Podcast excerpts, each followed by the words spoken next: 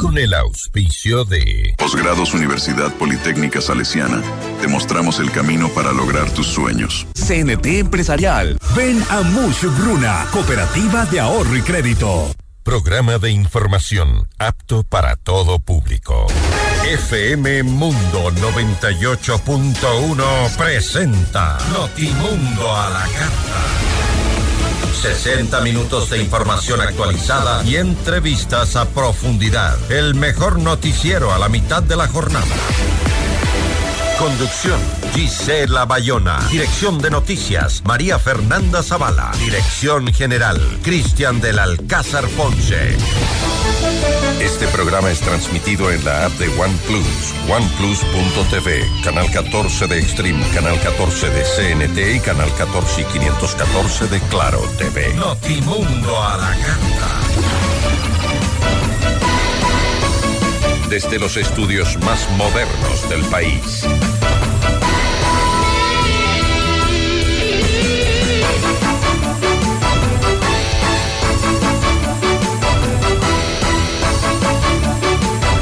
Tal? ¿Cómo están? Muy buenas tardes con todos. Gracias por acompañarnos. Se nos terminó la semana, semana bastante movida en cuanto a la información se refiere. Hoy en nuestras entrevistas vamos a conversar con el vocal eh, del Consejo Nacional Electoral, José Cabrera. Con él conversaremos acerca de calendario para las elecciones de 2025 y la planificación de la consulta popular. También nos va a acompañar en una entrevista Amanda Villavicencio. Ella es hija de Fernando Villavicencio. Con ella conversaremos acerca del asesinato de su padre. Justamente el día de hoy se cumplen seis meses. ¿Cree la familia de Fernando Villavicencio en las investigaciones que se están realizando? Bienvenidos. Titulares de Notimundo a la Carta.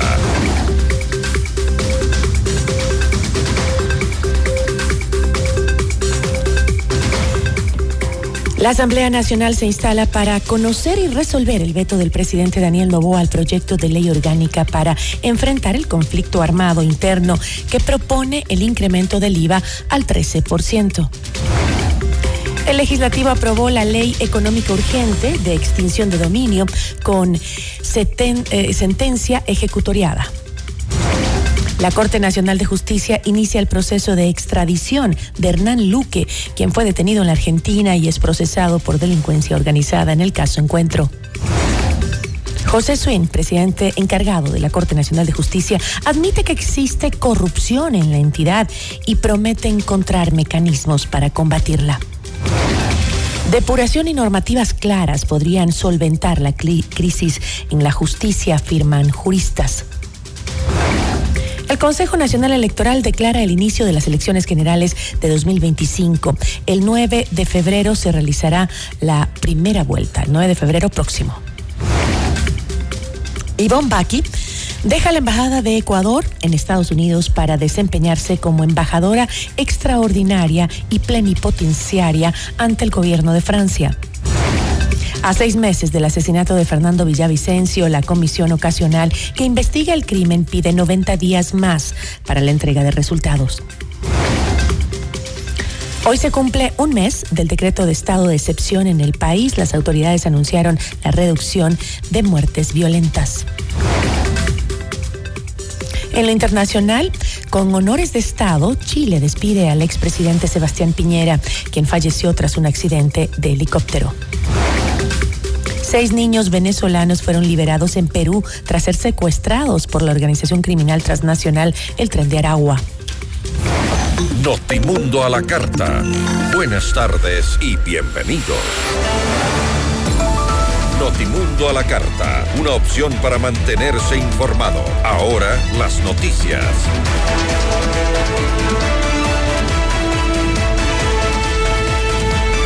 La Asamblea Nacional instaló eh, la sesión en la que conoce y resuelve el informe no vinculante de la Comisión de Desarrollo Económico sobre la objeción del presidente Daniel Novoa del proyecto de ley para enfrentar el conflicto armado interno que plantea el incremento del IVA. Valentina Centeno, asambleísta del oficialismo y presidenta de la mesa legislativa, ratificó el respaldo de la bancada a la propuesta del primer mandatario Realmente la postura de la bancada de gobierno eh, respecto a la medida del presidente es clara y nosotros nos sostenemos en la misma.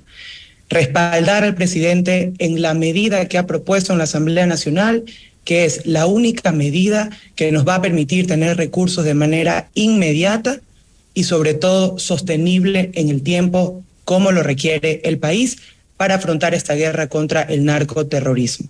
Por lo tanto, queremos ser enfáticos en que la postura de nuestra bancada es de apoyo a esta medida del presidente en su lucha para recuperar la paz en nuestro país. Hemos discutido con amplitud en este debate, en este Parlamento, y nosotros nos mantenemos en esa posición de apoyo a el IVA diferenciado en nuestro país para sostener esta crisis. De su lado, el legislador del correísmo, Blasco Luna, insistió en que el veto presidencial es inconstitucional. Iba a solicitar, amparado en la ley orgánica de la función legislativa, justamente que se haga un alcance para votar el archivo del incremento del IVA y que quede ceremoniado. Y ahí también el primer mandatario cumple una ilegalidad, porque el momento que manda a la Asamblea el veto, pide que se incluya algo que no fue aprobado. Y ahí también hay un ámbito de inconstitucionalidad. Se necesita 70 o, la mitad más uno de los asistentes para que en definitiva también no, no pase lo que el presidente insiste con el incremento del IVA. Si nosotros sabemos que no, no tendrían también los votos, pero se dejaría abierto en función del artículo 94 para que en 30 días se publique. Y no queremos dejar esa posibilidad abierta.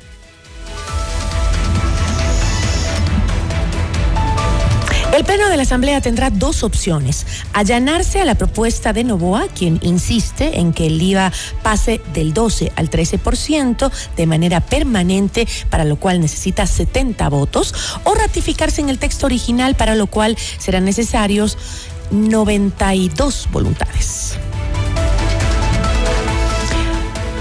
Y por unanimidad del Pleno de la Asamblea aprobó el proyecto de ley urgente para el ahorro y la monetización de recursos económicos para el financiamiento de la lucha contra la corrupción. La asambleísta del oficialismo y presidenta de la Comisión de Régimen Económico, Natalie eh, Farinango, señaló que la ley permitirá monetizar los bienes y activos que provienen de actos ilícitos. Además, explicó que en la normativa se incluyen tres excepciones para iniciar la acción de extinción de dominio sin que se requiera de una sentencia condenatoria ejecutoriada previa. Debemos tener claro, señores y señoras asambleístas, que la extinción de dominio no constituye sanción ni constituye el ejercicio del poder punitivo del Estado. Por esta razón, hemos incorporado tres excepciones en las que no se requerirán sentencia previa para iniciar la acción de extinción de dominio cuando los bienes ilícitos sean de propiedad de los grupos de delincuencia organizada determinados por el COSEPE o las Naciones Unidas, cuando los bienes injustificados tengan relación de causalidad con el crimen organizado y en delitos flagrantes con relación de causalidad con el crimen organizado. Esto permitirá monetizar los bienes y activos que provienen de actos ilícitos y tendrán como destino planes, programas, proyectos e inversión en el desarrollo social, en la reconstrucción del tejido social. Por su parte, la legisladora del correísmo Viviana Veloz agradeció a Natalie Farinango por acoger los aportes y las observaciones de la bancada y detalló los beneficios que tendrá la, la normativa.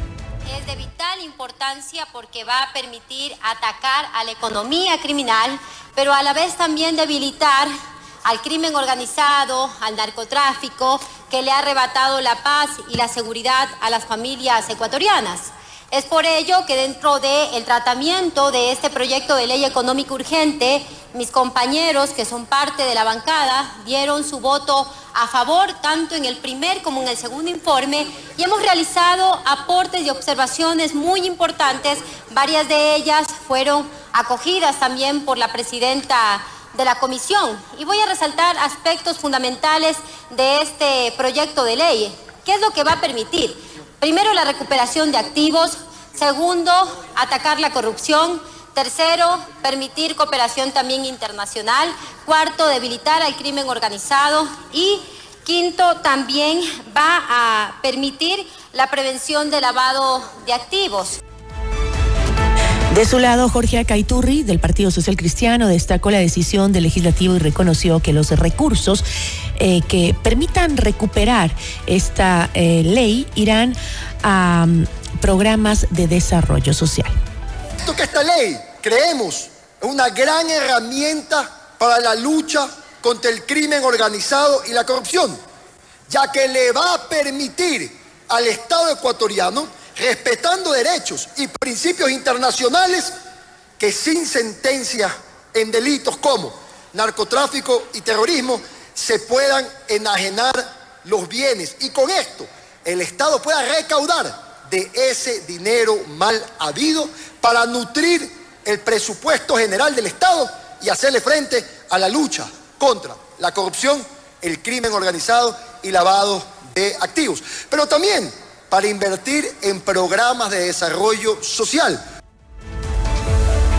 Luego de conocer la aprobación de la ley de extinción de dominio, la Fiscalía General del Estado expresó su preocupación. Esto debido a que, según la institución, no se han acogido las observaciones presentadas por la fiscal general Diana Salazar ante la Comisión Especializada de Régimen Económico, especialmente en lo que respecta a mantener los tiempos de trámite de investigación y procesos de extinción de dominio, así como la dependencia innecesaria de contar con una sentencia condenatoria ejecutoriada. La entidad considera que la reducción del tiempo de tramitación, lejos de abonar a una efectiva recuperación de capitales ilícitos, limita su acción al restringir el proceso a periodos que por la misma naturaleza de la acción requieren ser más amplios. Y de última hora, con 78 votos afirmativos del Pleno de la Asamblea Nacional, no logra aprobar la moción presentada por el presidente de la Comisión de Desarrollo Económico, eh, Valentina Centeno, para ratificarse en la postura sobre la ley para incrementar el IVA al 13% aprobada por el Pleno del Legislativo en su sesión número 897, llevada a cabo el 6 de febrero.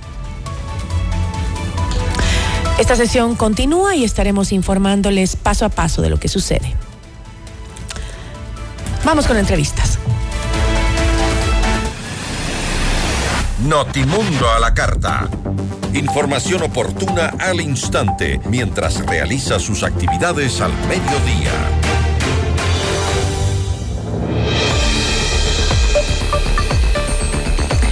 El Consejo Nacional Electoral de, eh, declaró el inicio del periodo electoral para las presidenciales y legislativas de 2025, mientras organiza una consulta popular y referendo para los próximos meses. La entrevista a la carta, en diálogo directo con los protagonistas de los hechos. Nos acompaña a esta hora José Cabrera, vocal del Consejo Nacional Electoral. Consejero, ¿cómo está? Muy buenas tardes. Buenas tardes, eh, Gisela. Buenas tardes a la ciudadanía. Gracias por la oportunidad de dirigirme al país e informar de los procesos electorales. Estoy a las órdenes. Muchísimas gracias. La planificación de eh, los dos procesos electorales se deberá realizar en medio de dos coyunturas muy complejas. Una, la crisis de violencia que se vive en el país y la otra, pues la crisis económica que atraviesa el Estado. En este contexto, el CNE ya adelanta pues la planificación de las votaciones de 2024 y 2025, aunque el organismo todavía tiene algunas deudas de anteriores procesos electorales que no han sido saldadas. ¿Existe ya en firme un calendario para los procesos electorales? Gracias, Giselle. Una aclaración nada más. Tenemos tres procesos. Tenemos el 17 de marzo elecciones en, en eh, cuatro juntas parroquiales en, tres provincias, en Manabí, en Pichincha y en Sucumbíos. Eh, en paralelo estamos trabajando ya con el tema de las eh, la preparación para el proceso electoral 2025 y esperando lo que toda eh, la ciudadanía conoce, las eh, que se resuelva de parte de la Corte Constitucional y a las preguntas para también trabajar en el proceso de eh, la consulta popular y referéndum. Sí, en cuanto a su pregunta, todavía tenemos deudas con eh, proveedores, con eh, funcionarios del Consejo Electoral, con los mismos medios de comunicación en lo que se refiere a las franjas publicitarias. Aproximadamente son 10 millones eh, que debemos... ¿Son del último proceso electoral o de anteriores? De receptoras del voto. Son del último proceso electoral. Esas sí, de, la, de las anticipadas 2023, la primera y segunda vuelta. Ok, y, pero ¿existe ya un calendario eh, pese a estas, estas deudas y eso tienen eh, ya un calendario en firme para los procesos que se vienen? Sí, hoy en eh, la mañana tuvimos el pleno para em, aprobar la declaratoria de inicio de periodo electoral, así como la aprobación del calendario electoral. Está ya aprobado el calendario electoral, la elección para presidente o presidenta de la República, asambleístas, parlamentarios andinos, está fijada para el 9 de febrero del 2025 eh, la primera vuelta. En el caso que hubiera segunda vuelta sería el domingo, eh, perdón, el, sí, el domingo 13 de abril del 2025. Ahora, ¿qué sucede con la convocatoria, consulta popular y referéndum? Bueno, está en, eh, en, la Corte Constitucional, según tenemos información. Eh, la Corte Constitucional, una vez que resuelva, informa al peticionario de la consulta popular, que en este caso es el Ejecutivo, el mismo que eh, recibirá esa, ese informe de la Corte Constitucional, emite un decreto ejecutivo. Este decreto ejecutivo eh, debe estar en el registro oficial, publicado en el registro oficial, e inmediatamente nos comunican y empiezan los plazos para nosotros como Consejo Electoral. Según la ley tenemos 15 días para convocar y 60 días a partir de la convocatoria para ejecutar como tiempo máximo. Ahora, este, ¿Cómo queda entonces el, calendario en sí? Me imagino que incluye un debate eh, presidencial, incluye también la, eh, la, apertura para la campaña electoral. ¿Esas fechas ya están en firme también dentro de la planificación que anunciaron hoy? Sí, entonces para terminar el tema de referéndum y, consulta popular, pensamos hacer la misma, la misma fecha de tal manera que coincida y, la ciudadanía se acerque a una sola fecha y por temas económicos y también operativos eh, en cuanto tengamos ya las eh, en el registro oficial eh, pediremos la, a la Corte Constitucional la autorización para hacer el referéndum conjuntamente. Ese calendario todavía no lo tenemos porque no tenemos fechas. En cuanto al calendario para el em, las elecciones presidenciales del 2025, ese calendario sí ya está aprobado. Tenemos la etapa preelectoral, los consejos consultivos, eh, ¿Para registro electoral y cambios de domicilio, inscripción de organizaciones políticas, todos esos temas ya están definidas las fechas. ¿me puede, ¿Me puede informar las fechas? Es decir, ¿cuándo ya sabemos qué candidatos van a estar en la papeleta del 2025? Eh, ¿Cuándo está el debate? Todas esas fechas son importantes.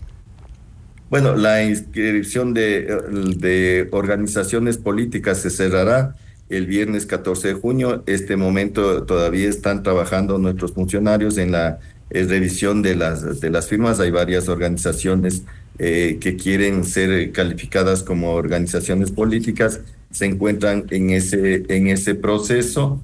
En cuanto a la inscripción de candidaturas, eh, va desde el viernes 13 de septiembre hasta el miércoles 2 de octubre del 2024. Los miembros de juntas receptoras del voto se realizará la selección como siempre se realiza por sorteo. Eh, será el martes 12 de noviembre del 2024.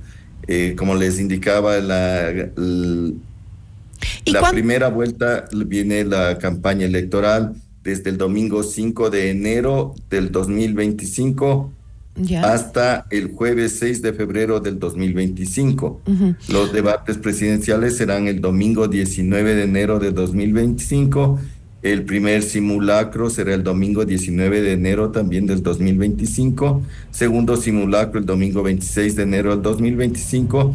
El voto de las personas privadas de libertad el jueves 6 de febrero del 2025 el voto en casa el viernes 7 de febrero de 2025, silencio electoral desde el viernes 7 de febrero del 2025 al domingo, hasta el domingo 9 de febrero del 2025, el sufragio, primera vuelta el domingo 9 de febrero del 2025. eh, en caso de existir segunda vuelta, eh, se realizará el domingo 13 de abril del 2020. ¿Y las supuestas primarias que deben hacer los partidos políticos, cuándo deberán hacerse? Bueno, las, eh, las primarias, déjeme verle exactamente la fecha que tengo en mente, es del eh, acompañamiento en procesos de democracia interna del sábado 3 de agosto hasta el sábado 17 de agosto del 2024. Ya, ok. Las fechas nos quedan claras. Ahora, este, usted había leído que eh, usted había mencionado que el Consejo eh, Nacional Electoral todavía no había aprobado ningún presupuesto, pero que debería ser un valor muy parecido al proceso de elecciones anticipadas, que fue de alrededor de 80 millones de dólares. Eh, mi pregunta va enfocada hacia en un país en donde eh, no se ha podido pagar a tiempo ni siquiera al sector público. Eh, el CNE no puede hacer elecciones un poquito más austeras en comparación a las de el 2023 debido a la situación que estamos? Esa es mi preocupación, Gisela, de manera personal y tengo entendido que el resto de mis compañeros, la parte económica. Eh, fíjese que tenemos que hacer una consulta popular. Uh -huh. Primero, tenemos que hacer una consulta popular que según las, uh, la revisión de nuestra, de, de mi consejería, de, de, mi equipo, saldrá por unos 50 o 55 millones que sería el primer proceso, uh -huh. eh, que en ese necesitamos eh, las certificaciones presupuestarias de inmediato, porque son en 60 días nada más que tenemos para, para ejecutar. En el caso del proceso de 2025, eh, generalmente Finanzas va haciendo desembolsos cada dos meses, tres meses, conforme va avanzando el calendario electoral. Pero en el caso de la, del de la consulta popular y referéndum tiene que ser inmediatamente el desembolso y usted lo ha dicho, no tenemos dinero ni para pagar las deudas que tenemos y ya tenemos que enfrentar otro, otro proceso que el, el Consejo Electoral tiene que cumplir, pero también necesitamos eh, recursos. De todas maneras, como vuelvo a decirle, esto es un estimado de parte de mi consejería. Ya. El, Ahora... el, Pleno como tal tendrá que aprobar los presupuestos tanto para consulta popular como para las seccionales. Y, ahí podemos decir el valor definitivo de, la, de, de, los diferentes procesos. ¿Y qué va a pasar con el voto en el exterior? ¿Va a ser telemático? ¿Va a ser presencial? ¿Cuánto dinero se tiene previsto también para que cueste ese sistema?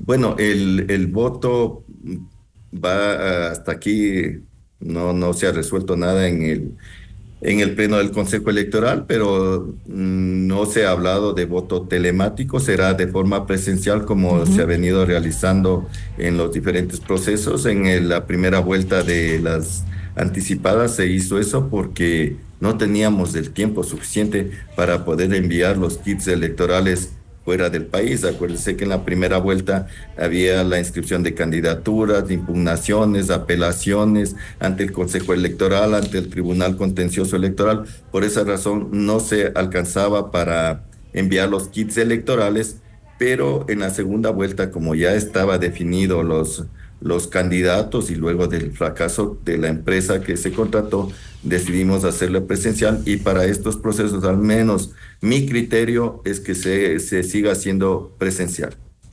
Listo, Pero igual creo que... te respetaré la decisión del Pleno. Estaremos muy atentos para ver cómo, cómo lo manejan entonces. Le agradezco mucho, consejero. Gracias por habernos acompañado. Gracias a ustedes, Gisela, como siempre a las órdenes. Una buena tarde. Muchísimas gracias. Nos acompañó José Cabrera, vocal del Consejo Nacional Electoral. Notimundo a la carta. Información oportuna al instante mientras realiza sus actividades al mediodía.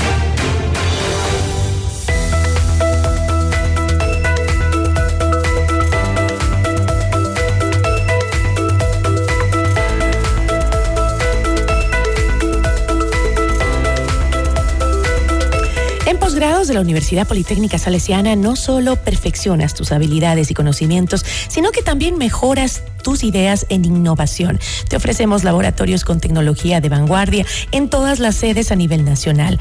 Decídete y lidera en posgrados de la UPS. Inscríbete a posgradosups.edu.es o llámanos también y escríbenos al 093 966 7574. Este feriado, la cuarta Expoferia Nacional Mushukruna está confirmada. Disfruta de artistas nacionales e internacionales del 9 al 13 de febrero. Más de 600 emprendedores, 8 mil parqueaderos, shows cómicos familiares, globos aerostáticos, seguridad y 25 mil vasos de jugo totalmente gratis. Todos los caminos conducen a Mushukruna. Panamericana Sur, kilómetro 12, vía Ambato, Bamba. Ya volvemos con Notimundo a la carta. Somos tu mundo, FM Mundo. Mira nuestros mejores contenidos. Suscríbete gratis a nuestro canal de YouTube FM Mundo Live. Somos FM Mundo. Comunicación 360. Inicio de publicidad. Con el auspicio de Banco Guayaquil. Primero tú. FM Mundo presenta Minuto Forbes con Cristian del Alcázar Ponce. Bienvenidos. Juan Francisco Buchele asumió el cargo de Managing Director de la operación de Inchacape en Ecuador el pasado primero de enero. Este ejecutivo cuenta con una amplia experiencia en el sector automotriz que aportará significativamente al crecimiento y desarrollo continuo de la empresa en el país. Su compromiso con la excelencia operativa y su enfoque estratégico serán fundamentales para liderar el equipo en Ecuador hacia nuevos logros, señalaron en un comunicado más en Forbes.com.es. FM Mundo presentó Minuto Forbes con Cristian del Alcázar Ponce. Patrocinado por Con Banco Guayaquil, ahorra y gana el 5.5% de interés sin abrir otra cuenta. Solo abre tu app e ingresa a la función Meta. Fija el monto mensual, programa el tiempo de ahorro y listo. Crea tu meta ahora y empieza a ganar el 5.5% de interés. Banco Guayaquil, primero tú. Esta es la hora. Son las 13 horas, con 28 minutos. Seamos puntuales, FM Mundo. En un año un niño aprende a caminar para nunca más parar. En un año una persona puede viajar por todo el mundo para cumplir un sueño. En un año un deportista élite puede ganar una Olimpiada y enorgullecer a todo un país. En un año miles de profesionales estudiarán las mejores maestrías en posgrados Universidad Politécnica Salesiana. La decisión, la pasión y la dedicación son tuyas. No postergues tu progreso y tu futuro. En posgrados Universidad Politécnica Salesiana, te mostramos el camino para lograr tus sueños. Decídete y lidera. Inscripciones abiertas. ¡Confirmado! Del 9 al 13 de febrero, la cuarta Expoferia Nacional Mushruna te trae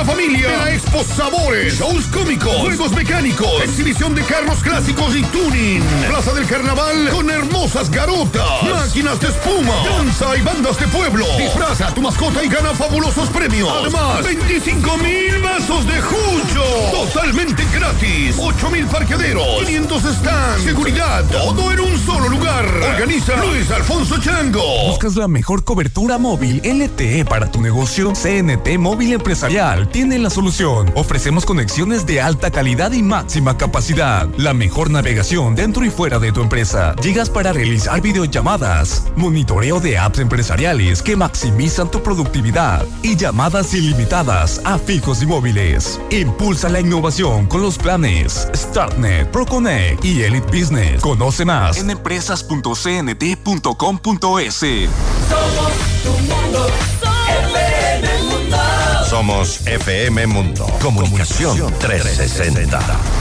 Fin de publicidad. Este programa es transmitido en la app de OnePlus, oneplus.tv, canal 14 de Extreme, canal 14 de CNT y canal 14 y 514 de Claro TV. Continuamos en Notimundo a la Carta. Una opción para mantenerse informado. Con Gisela Bayona.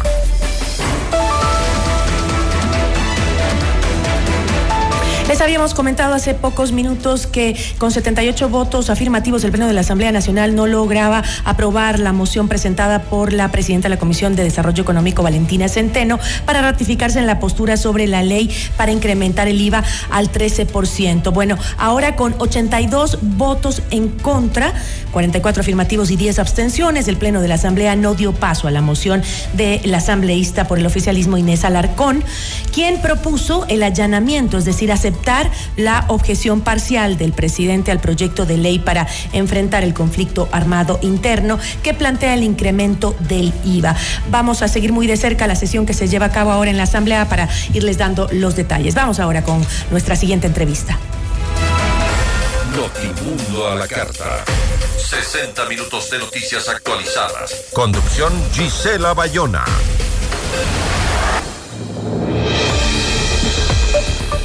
La mañana de este jueves, las hijas del ex candidato presidencial Fernando Villavicencio fueron invitadas a la Asamblea Nacional eh, nuevamente para participar en la comisión ocasional que investiga el asesinato de su padre. ¿Confían en las investigaciones que lleva a cabo el Parlamento? La entrevista a la carta, en diálogo directo con los protagonistas de los hechos. Está con nosotros Amanda y Tamia Villavicencio, hijas eh, de Fernando Villavicencio. Qué gusto, chicas. Siempre es un grato tenerlas aquí. ¿Cómo están? Hola, Gis, ¿qué tal? Bueno, gracias por la invitación. Como siempre, este es un espacio chévere para conversar. Justo nos acordábamos que esta fue una de las primeras entrevistas que dimos después del asesinato de mi papá y pues fue un espacio de, de catarsis también, pero así recordado con mucho cariño pudimos decir cómo nos sentíamos y pues qué bonito estar aquí de regreso. Hoy, seis meses eh, después, Justamente. eh, ¿cómo se sienten ustedes con todo lo que está pasando? Ayer, muy apenada, las vi eh, dando declaraciones respecto a ese, ¿cómo le llamamos? exabrupto en la Asamblea Nacional, que creo que nos dolió a todos los ecuatorianos, ¿no? Pero luego de todo lo que está pasando, ¿ustedes todavía confían en las investigaciones que se llevan a cabo? Bueno, igual muchas gracias. Así es, son seis meses y cómo nos sentimos. Siento que vivimos en una montaña rusa de emociones. Eh, claro, como dices, en la mañana estamos ahí en el, en el ojo del huracán, me sentía, decía mi ñaña, terrible cómo, cómo mi papi vivía aquí. Yo siempre le preguntaba a mi papi, papi, ¿cómo, cómo aguantas? Y él siempre me decía que su objetivo era algo más grande y eso es lo que le permitía a él pues todos los días llegar a ese lugar. Pudimos vivenciar también eh, cómo estos enemigos políticos eh, siguen buscando protagonismo y respetándonos, aunque estamos ahí las víctimas, siguen acusando, eh, siguen buscando cambiar estas narrativas. Y pues en ese aspecto, en esta comisión, yo no puedo confiar, porque primero siento que el objetivo de la comisión es eh, ver las implicaciones políticas no judiciales. El tema judicial, pues obviamente lo lleva la Fiscalía General del Estado y es de carácter reservado, lo cual me parece bien, lo cual yo siento que cada vez hace que estén más cerca y que no se filtre la información. Sin embargo, lo que vemos en la Asamblea es un desconocimiento total, porque incluso hay preguntas eh, de la parte judicial que ya han sido respondidas incluso por los medios de comunicación y ellos siguen preguntando eh, y además desperdiciando el tiempo de, la, de los comparecientes que van, además que... Eh, su propio tiempo, sí. ¿no? O sea, como ellos son asambleístas, deberían estar haciendo leyes y generando espacios para que la gente aprenda a cumplirlas, porque qué difícil después de estos 15 años en los que se mostró que robar está bien, en los que se, se filtró esta idea y se fijó en la gente dañando a una generación de personas pero ahora están acostumbrados a eso, van a entorpecer el trabajo. Eso es algo que nos dio asco, la verdad. Es decir, ¿ustedes creen que no ha avanzado para nada la investigación? Es que no es la investigación. Ayer, bueno, pero el, el, el, claro, ellos tenían que hacer su propia investigación. Sí, pero no es una investigación judicial. Exacto. La investigación que ellos tienen que hacer es una investigación política. Uh -huh. ¿Sí? ¿Cuáles son los ámbitos políticos de este crimen? Entonces, en ese aspecto, siento que esta recién fue la cuarta sesión, hubo mucho entorpecimiento desde la instalación de la sesión. Imagínate que ya se iba a acabar, la, la, duración son 90 días. En teoría ya se acababa. Eh, Decidieron en la, en la Hacer sesión anterior eh, hacer una prórroga 90 días más. Eh, pienso que es un primer buen paso que nos nosotras hayamos podido ir a ver qué es lo que pasaba realmente ahí. Habíamos visto siempre las sesiones a través de- del Facebook Live que, que transmiten, pero realmente por eso vinimos, porque vimos que todo estaba yendo como por todos lados. No hay una estrategia, no veo que haya. Lo que sí veo una estrategia correísta de fastidiar. Esa sí, ellos la tienen súper clara. Por el otro lado, de la gente que sí quiere hacer su trabajo, pienso que hay que hacer un trabajo más profundo de entender realmente cuál, hacia dónde estamos yendo, cuál es la hipótesis, les decía yo ayer, el día que estábamos ahí. A ver, amigos, ¿cuál es la hipótesis?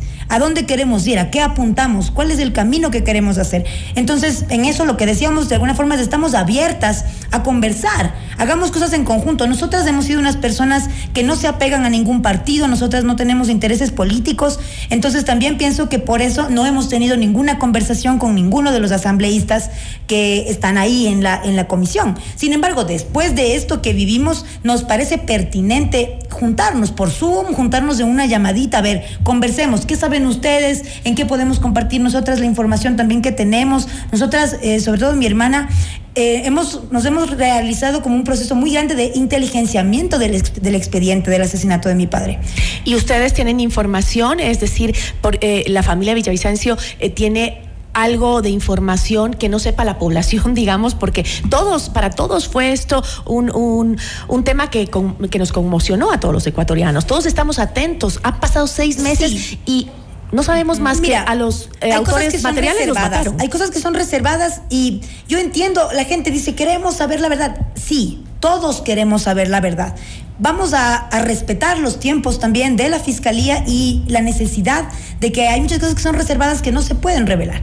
Sin embargo, hay preguntas que ya rayan en, en- en lo absurdo. O sea, ¿cómo no le podemos preguntar a Pepito de cosas que Pepito no sabe? Sí, tenemos que saber bien quién, qué funcionario está a cargo de qué funciones y a esa persona específica preguntarle lo que le compete. O sea, ¿ustedes creen que dentro de la Asamblea no hay la intención de investigar absoluta, digo, de la comisión de la Asamblea, no hay ninguna intención de investigar, sino de fastidiar, de gener- perder el tiempo?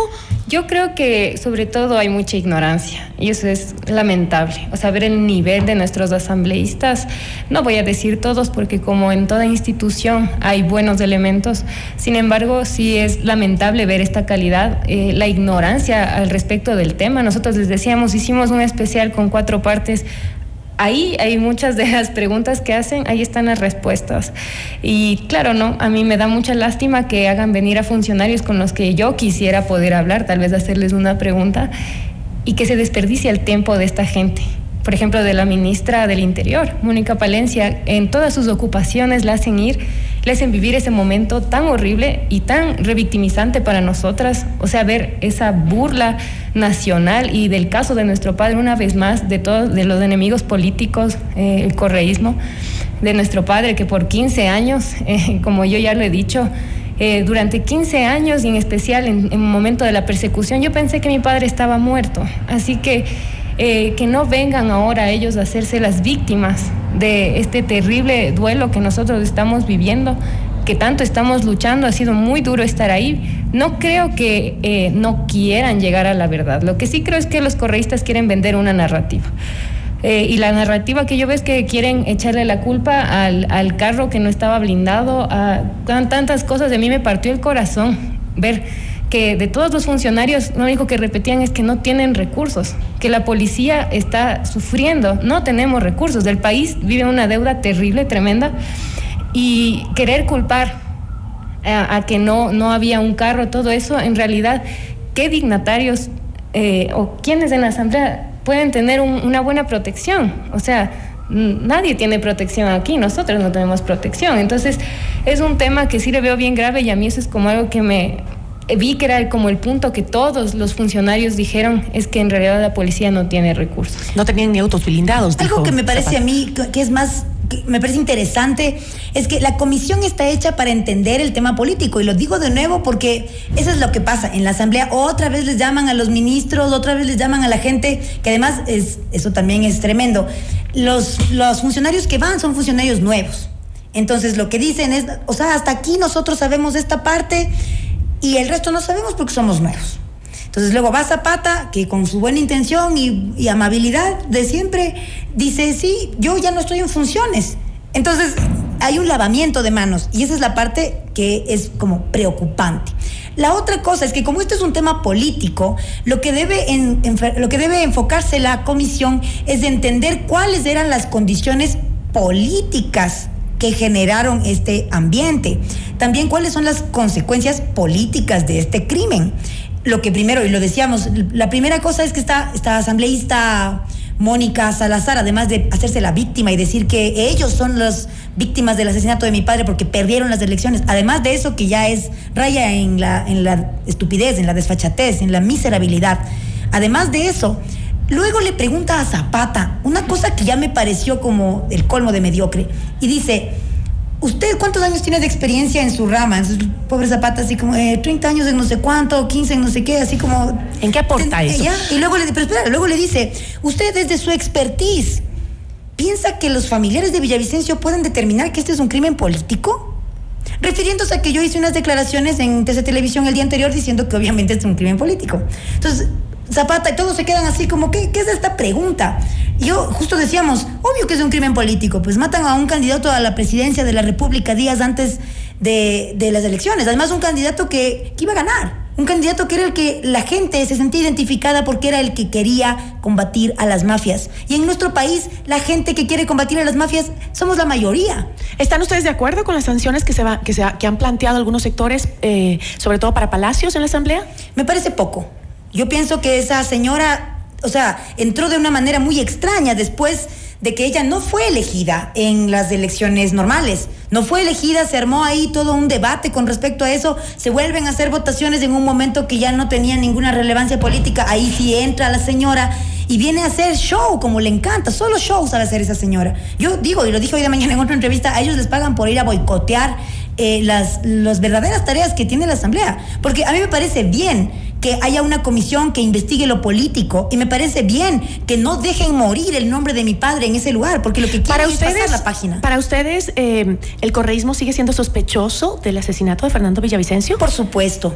Ellos generaron un ambiente, primero de odio contra los periodistas. Eso es algo que no fue solo contra mi padre, fue contra todos, un desprestigio total de la profesión, del oficio más bonito del mundo, como decía García Márquez. Pero después de eso lo persiguieron por 15 años. Lo persiguieron, allanaron su casa, violentaron su espacio, hicieron de todo, lo desprestigiaron de todas las formas posibles. Entonces quizás no disparó un, un correísta, eso ya no lo sé. Eso no puedo yo decirte, eso lo deberá eh, decir la fiscalía. Pero generaron un ambiente de odio. Además de eso, hay asambleístas, cuatro asambleístas correístas y un asambleísta del Partido Social Cristiano que amenazaron de muerte a mi padre en la Asamblea Nacional. Y de ellos no sabemos absolutamente nada. Entonces, negar que los mayores enemigos políticos de mi padre han sido los correístas, eso sería estúpido. Ahora, ¿consideran ustedes que estamos cerca de conocer la verdad ya, hablando en el ámbito eh, judicial? Mm, Yo pienso que sí. Eh, pienso que la fiscalía, y yo eh, puedo decirlo porque he visto el expediente, he visto la cantidad de oficios, he visto la cantidad de buena predisposición de la policía, eh, la verdad también en, esos documentos donde se aceptan ciertas cosas, ¿no? Y uno puede ver ahí. Eh, para mí estamos cerca y también pienso, y justo le comentaba a mi ñaña, que yo pienso que por esto también los funcionarios no quieren decir. Eh, ellos tal vez conocen cosas, pero igual dicen, toda la información está, eh, es un carácter reservado. Pienso que ha habido tanta filtración de información también y los primeros en campanear esa información son los correístas. ¿Tienen seguridad ustedes? No. ¿No? Mi papi nos cuida desde el cielo. Sí, pero entonces yo creo y además veo esta, este carácter de reservar todo porque siento en mi corazón que estamos muy cerca. Siento que además, eh, siento en mi corazón que yo sí sé qué pasó, pero necesitamos seguir ese hilo para ¿Qué es probar. lo que sientes que pasó? Siento que, siento que mi papi era muy incómodo para demasiadas personas. En el fondo de mi corazón, siento que no fue una sola persona quien lo decidió. Además, en mi, en mi deseo de mi corazón, eh, quisiera en algún momento descubrir que había más personas que lo deseaban. Tal vez uno se adelantó a otro, pero muchas personas no querían que mi papá llegue a, a, ese, a ese espacio. Eh, mi papá denunció demasiadas cosas en el ámbito petrolero, eléctrico, en, en, demasiados, en demasiados aspectos, abarcó demasiado y ahora podemos ver también con el caso Metástasis cómo no estaba equivocado. Entonces siento en mi corazón que la verdad va a ser algo muy grande y, esa verdad va a ser algo que involucre a demasiadas personas y demasiadas cabezas. Algo que me parece a mí súper interesante, lo decíamos ayer, eh, estábamos comiendo, celebrando que ganamos el premio Eugenio Espejo de periodismo de investigación. Felicitaciones. Nos fuimos a comer con mi mamá y estábamos celebrando y mientras comíamos sale la noticia de que Argentina detiene a, a Hernán Luque. Y, y nace como una cosa desde dentro y decir, todos estos que les hemos denunciado desde periodismo de investigación, todos están cayendo. Y ese, es el mayor triunfo que tenemos. Ahí están todas las investigaciones de Fernando Villavicencio siendo comprobadas desde, la, desde los Estados Unidos. Por ejemplo, toda la trama de, de Petrolera, todo el tema de Nielsen Arias, todo, ahora cantando esos pajaritos ya ahora ya no son, ya no son sus camaradas, ¿no? Ahora ya están delatando absolutamente a todos, pero toda esa información ya fue publicada desde hace más de 10 años por la fuente periodismo de investigación, por mi padre, desde sus libros Made in China, todos esos libros ya relatan todos estos eh, entramados de corrupción que ahora le dan la razón a Villavicencio. Entonces, realmente, aunque él nos falta, y ayer también en un momento de emoción decíamos, cambio todo, cambio toda esta satisfacción de ver que mi papá tenía la razón, cambio este premio, cambio todo por un segundo más con él. Pero, pero ahí estamos, ¿no? En la lucha. Bueno, esperemos porque es algo que todos los ecuatorianos queremos saber también, ¿no? Esperemos que, que se den los resultados. Sería eh, un éxito porque generalmente estos casos siempre nos quedamos con, con la impresión de que no llegamos al final, no sabemos toda la historia, ¿no? Esperemos que en el caso eh, de Fernando Villavicencio, como ustedes, sus hijas, tienen ese anhelo, lo tenemos todos los ecuatorianos. Les agradezco, como siempre, chicas. muchísimas gracias y felicitaciones otra vez por ese premio periodístico. Se lo merecen. ¿Puedo decir una cosa pequeña? Quisiera decir que tal vez en otros casos eh, no hay este, este compromiso, esta unión, esta visión que mi padre nos enseñó desde pequeñas. Nosotras estamos aquí y la verdad no la queremos de, de afuera. Esperar eso sería hasta utópico, la verdad. Ustedes están investigando, por supuesto. Nosotras por supuesto. todos los días estamos investigando este caso. Cuídense mucho. Gracias. Le agradecemos a Amanda y Tamia Villavicencio, hijas del fallecido Fernando Villavicencio. Notimundo a la carta. Información oportuna al instante mientras realiza sus actividades al mediodía. Bienvenidos a la era de la seguridad digital. CNT Empresarial presenta Corporate Guard, una solución definitiva de ciberseguridad.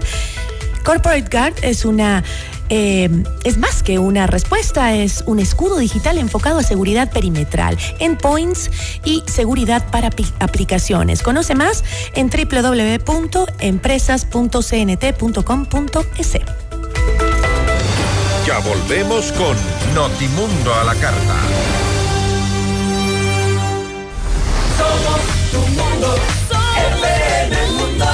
Sigue nuestra transmisión en video FM Mundo Live por YouTube, Facebook, X y en fmmundo.com. Somos FM Mundo. Comunicación 360. Inicio de publicidad. En tu mundo, esta es la hora. Son las 13 horas, con 49 minutos. Seamos puntuales, FM Mundo música, colores, fiesta. Río Centro te trae un carnaval con alegría. Vende el 10 al 13 de febrero y disfruta de nuestra banda tropical que te pondrá a bailar. Taller de máscaras para niños, tattoos y make-up de fantasía. Todo lo que necesitas para celebrar este carnaval en Río Centro Shopping. En la actualidad, la seguridad digital no es una opción, es una necesidad. ¿Estás listo para proteger tu empresa de manera efectiva? Presentamos Corporate Guard de CNT Empresarial, la solución líder en ciberseguridad. Una fortaleza digital que protege cada aspecto de tu empresa. Con nuestras soluciones, brindamos seguridad digital a todos los dispositivos, aplicaciones e información en la nube, garantizando la continuidad de tu negocio. Conoce más en Si quieres vender más en este nuevo año, publicita con nosotros en FM Mundo. Promociona tus productos, destaca tus servicios y brilla en el mercado a través de nuestras multiplataformas. Contáctanos ya a ventas arroba fmmundo.com. WhatsApp 099 003 8000. FM Mundo. Somos comunicación 360. Indoauto, el concesionario Chevrolet con más de 50 años de trayectoria, combina experiencia e innovación para brindarte el respaldo y la asesoría que necesitas. El Indu Territorio es confianza, garantía y servicio personalizado. Encuentra una agencia Indoauto a cada 150 kilómetros entre Quito y Guayaquil. Descubre el Indu Territorio y vive la mejor experiencia en ventas y servicio. En Indoauto tenemos un Chevrolet para todos. Visita nuestra agencia en Quito, ubicada en las Naciones Unidas 1780 y América. En CIME Sistemas Médicos contamos con 8 centros de medicina ambulatoria y más de 40 especialidades para tu bienestar. Agenda tu cita en Quito y Manta llamando al 02-501-9400 en nuestra página web www.cime.com.es o en nuestra nueva app CIME. Encuéntranos ahora también en CCI y Ticentro Shopping. Tu salud es nuestra prioridad. CIME te cuida. Somos tu mundo. Somos FM Mundo. Comunicación 360. Fin de publicidad. Este programa es transmitido en la app de OnePlus, oneplus.tv, canal 14 de Extreme, canal 14 de CNT y canal 14 y 514 de Claro TV. En 98.1 continuamos con Notimundo a la carta.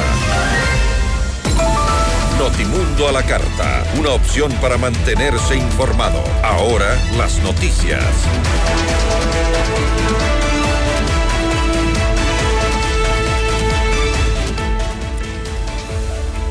El presidente encargado de la Corte Nacional de Justicia, José Swin, informó que desde este 9 de febrero se iniciará el proceso de extradición de Hernán Luque, expresidente de la empresa pública coordinadora de empresas públicas EMCO y procesado por delincuencia organizada en el caso Encuentro, quien fue detenido en la Argentina por agentes de Interpol. Recibimos una comunicación ayer en la noche, vamos a proceder hoy eh, en la mañana. La primera tarea que me voy a encargar es inteligenciarme a ver qué, cuál es el paso a dar eh, luego. Eh, hay un procedimiento administrativo, tenemos que eh, abocar conocimiento de la petición y hacer los trámites respectivos para solicitar la extradición. Eh, hay un procedimiento en contra de la CA y, y vamos a actuar en consecuencia de aquello. El expresidente de la empresa coordinadora de empresas públicas, EMCO, Hernán Luque Lecaro, fue detenido la noche del jueves 8 de febrero en la Argentina. El exfuncionario es requerido por la justicia ecuatoriana por el caso Encuentro, en el que se investiga una red de corrupción en instituciones públicas durante el gobierno de Guillermo Lazo. Luque fue capturado en Palermo, un barrio de Buenos Aires. Y el presidente encargado de la Corte Nacional de Justicia, José Swin, se refirió al trabajo que realizará durante su liderazgo en la entidad y detalló que prioriz- va a priorizar tres ejes. Tengo tres temas muy puntuales, recordando que eh, gracias al apoyo de los compañeros integrantes del Pleno vamos a asumir esta temporalidad. Estamos ya en ese, en ese trabajo. La primera tarea ha sido integrar los eh, despachos de los jueces que dejaron por terminar su periodo. Eso se cumplió el día de ayer con el procedimiento interno que está reglamentado por la propia Corte. Entonces, eso ha permitido mantener la continuidad del servicio, que es extremadamente sensible. Eh, esa es el primer, la primera tarea que ya hemos cumplido. La segunda tarea, a mí me parece que es importante eh, apoyar el proceso de selección de los jueces titulares que, tendrán que incorporarse al Pleno de la Corte Nacional de Justicia. Esa es una tarea que, si bien es cierto, no nos corresponde a la Corte Nacional de Justicia, pero estamos dispuestos a brindar todo el apoyo necesario al Consejo de la Judicatura en cuanto a información, en cuanto a conocimientos, de, eh, de manera que ese, ese proceso concluya eh, en, en buenos términos.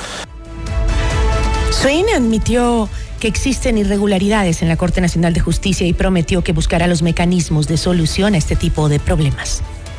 ¿Usted ha oído quizás, presidente, eh, que hay corrupción al interior de la Corte Nacional de Justicia? Sí, sí, eh, eso lo tenemos, tenemos claro, eh, soy consciente de eso. Hay un informe que ha preparado el, politólogo Santiago Basabe, eh, realmente escandaliza saber que esas cosas se dan de esa manera yo voy a trabajar con el órgano disciplinario, con el Consejo de la Judicatura para encontrar los mecanismos de solución para ese tipo de problemas. No creo que sea una, una cosa fácil, son temas estructurales, profundos, pero tenga la certeza de que vamos a trabajar inmediatamente en eso. Y la crítica situación por la que atraviesa el sistema judicial complica vislumbrar un panorama inmediato para sanearlo. En decisiones con Francisco Rocha, la directora del Observatorio de Derechos y Justicia, María Dolores Miño, asegura que en el último año se ha profundizado la crisis en el sistema de justicia ecuatoriano. Aquí lo que tenemos es una crisis judicial que nosotros desde el observatorio la hemos calificado así más o menos desde agosto del año anterior, precisamente con eh, el impas que empieza con, el intento de destitución al doctor Macías. Y desde ahí hemos tenido una, la, actual crisis judicial, ¿no? Porque como dije son muchas, que ha tenido algunas instancias, que ha, pasado por el caso Metástasis, esta última del impas en la Corte, en, fin. Pero más allá de eso, Francisco, yo creo que eh, lo que no se está viendo, al menos, y que esto uno puede ver cuando uno conversa con los litigantes, por ejemplo, es que la, lo que vemos en la Corte Nacional, que es la punta de un iceberg muy complejo, solamente irradia una eh, suerte de podredumbre, perdónenme que utilice esta palabra, que atraviesa a la función judicial desde sus instancias más bajas. Miño también señaló que las formas de intento de control de la justicia van variando en cada gobierno. El tema de la politización de la justicia y entender a la justicia como una suerte de botín político creo que es transversal a la historia republicana ecuatoriana y yo personalmente no lo atribuiría a un gobierno a otro. Lo que sí hemos sostenido nosotros durante ya mucho tiempo es que las formas de intento de control de la justicia van variando según cada gobierno. Entonces, por ejemplo, Lucio Gutiérrez, su forma de controlar fue sacarlos a todos y reemplazarlos. Y, claro, y luego vino Correa y la forma como Correa trataba de controlar esto era mediante unos procesos administrativos sancionatorios y mediante el diseño de concursos, entre comillas, de méritos y oposición, y, digo entre comillas, y de un consejo que supuestamente es un órgano exclusivamente administrativo, pero tiene unas potestades de designación y sancionatorias que son, a mi criterio, exorbitantes y que terminan volviendo al Consejo de la Judicatura en un ente con una capacidad de control muy grande sobre las decisiones de los jueces. Para Walter Macías, ex juez de la Corte Nacional de Justicia, es necesario que se dejen de lado los intereses personales y se trabaje en conjunto para sacar a flote la función judicial. Tiene que eh, haber un proceso de desprendimiento en la Administración de Justicia, tanto eh, como se vio en la elección de presidente de la Corte Nacional, como en ciertas actuaciones del Consejo de la Judicatura, que como órgano no debe jugar en esa misma línea de tratar de eh, dejar entrever de que las mismas situaciones que pasan al interior de la Corte Nacional se pueden revelar también en el órgano administrativo. Eso, para empezar, eh, sí produce, ¿verdad? O hace ruido a la ciudadanía, me imagino, porque a nosotros como jueces también nos hacía ruido, el hecho de esta suerte de, si se puede decir, pactos, ¿verdad? Que se evidenciaban en las actuaciones de unos y otros. Cuando era el, el consejo de dos o más que cinco, obviamente que existieran inclusive venta de conciencias. O sea, hay que ser realmente frontales. No existe otra cuestión que eso y parte de eso era la persecución administrativa que en un momento eh, fui eh, sometido por parte del Consejo de la Judicatura. Además, Macías explicó que es urgente una depuración, pues existen eh, ciertos funcionarios que responden a intereses de William Terán y Javier Muñoz, procesados por distintos delitos. Pero debe también hacerse la depuración casa adentro. No entiendo cómo es posible que actualmente, como dije, son casi 800 funcionarios de la administración anterior que todavía no los depuran. Sin embargo, cuando fue una asesora del doctor Iván Sepicela cuando estaba de presidente, de un plumazo dijeron inmediatamente se la saca y se le termina el contrato. De estas personas que están más de 700, la mitad son contratadas. Podrían haber sacado un plumazo y los nombramientos provisionales hacerlo de una forma un poco más eh, sesuda porque hay que establecer cómo desatender aquello. O por ejemplo, al doctor Murillo le preguntaron en otro programa, no va a mencionar por respeto a este medio, eh, qué pasaba con la directora provincial de Manabí que la designan en este periodo y el esposo es un juez que ha sido cuestionado e inclusive tiene una declaratoria previa para destitución y en estos arreglos con la anterior administración se la dieron de baja sin competencia al director provincial. Entonces, si no arreglamos eso casa adentro, ¿cómo podemos exigir hacia afuera que los jueces tengan una pulcritud, sean impolutos? O sea, y creo que eso le está faltando un poco al doctor Román, dar ese paso. El pronunciamiento de la Procuraduría General del Estado sobre la prórroga en funciones del ahora expresidente de la Corte, Iván Saquicela, es un recurso que no puede ser desnaturalizado, según Miguel Molina, abogado constitucionalista. Parece que eh, el criterio del procurador es del nuevo, eh, de la nueva resolución de Manglar Alto, ¿no? Es decir, se está usando eh, tan a la ligera como se está usando y como, como hay una desnaturalización de las garantías jurisdiccionales en marcha. Y sí creo yo que eh, hay que prender las alertas sobre pronunciamientos del procurador que generan dudas de forma. El tema, digamos, del procurador y de sus criterios, finalmente me parece que no topa el, el tema deontológico de lo que estamos hoy discutiendo. No en gracia de discusión, digamos que eh, eh, vamos todos a aceptar lo que dio el procurador y no hay ningún problema. No es ese el tema aquí. El Pleno de la Asamblea Nacional no logró los votos para ratificarse en el texto original que aprobó el martes 6 de febrero sobre el incremento del impuesto al valor agregado IVA al 13%. Con esto, el texto que envió el presidente Daniel Novoa en su veto parcial se incluye en la ley orgánica para enfrentar el conflicto armado interno y entraría en vigencia por el Ministerio de la Ley. Novoa vetó parcialmente lo aprobado por el Parlamento e insistió en el alza al 13% del impuesto. También propuso que previo a un dictamen del Ministerio de Finanzas, ese tributo se pueda incrementar hasta el 15%. Y mediante decreto ejecutivo 159, el presidente Daniel Novoa dispuso el fin de los servicios de Yvonne Baki en la Embajada de Ecuador en los Estados Unidos. Ahora Baki será embajadora extraordinaria y plenipotenciaria del país en el gobierno de Francia. Baki estuvo en el cargo desde el 3 de febrero de 2020, es decir, colaboró en los gobiernos de Lenín Moreno, Guillermo Lazo y Daniel Novoa, quien ratificó el pasado 4 de diciembre. En Notimundo a la Carta es momento de realizar un recorrido por el mundo.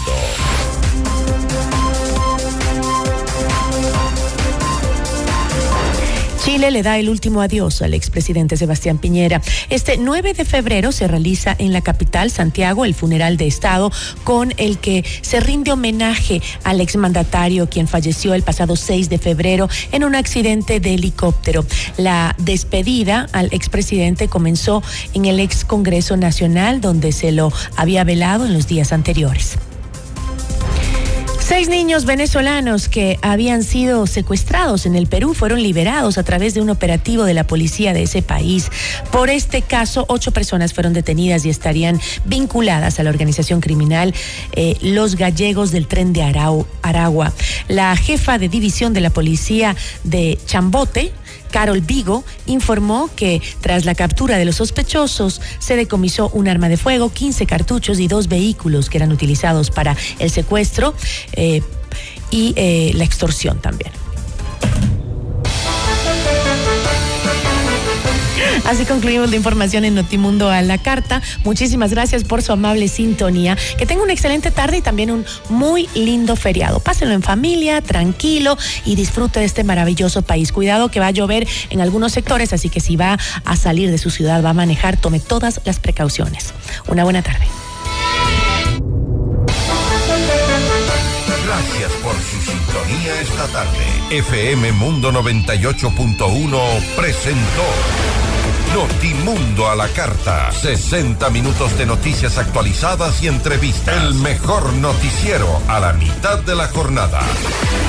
Conducción Gisela Bayona. Ingeniería de sonido Darío Gutiérrez. Dirección de arte Laili Quintero. Coordinación y redacción Fernanda Utrera. Redacción y redes sociales José Martín Muñoz. Dirección de noticias María Fernanda Zavala. Dirección general Cristian del Alcázar Ponce. Notimundo a la carta con el auspicio de Posgrados Universidad Politécnica Salesiana. Demostramos el camino para lograr tus sueños. CNT Empresarial. Ven a Mush Bruna, Cooperativa de Ahorro y Crédito.